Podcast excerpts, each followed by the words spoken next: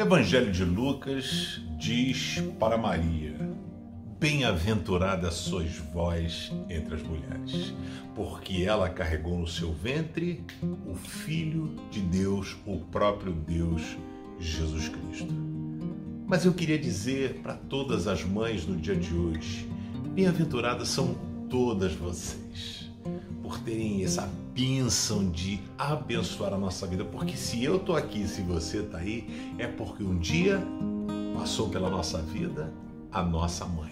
Eu quero aqui prestar uma homenagem a cada uma de vocês, pedindo que Deus esteja sustentando, dando sabedoria. É o melhor presente. Você pode receber café da manhã na cama, flores, atenção da sua família, mas nada melhor do que o carinho do próprio Deus sobre a sua vida a minha mais rica homenagem a todas as mães, especialmente a minha querida mãe, doutora Sueli, um poço de sabedoria. Que legado ela deixa. Eu vejo as minhas filhas, Karina, Natasha, brincando com os netos. É o legado que a vovó Lili deixou para elas.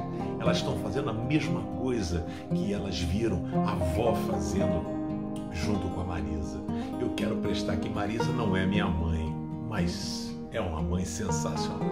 A minha homenagem também às minhas duas filhas, Karina e Natasha, que são mãezonas com nota 10. Que Deus abençoe a cada uma de vocês com todo o carinho do meu coração. Um beijo desse filhão aqui para vocês, mamães queridas.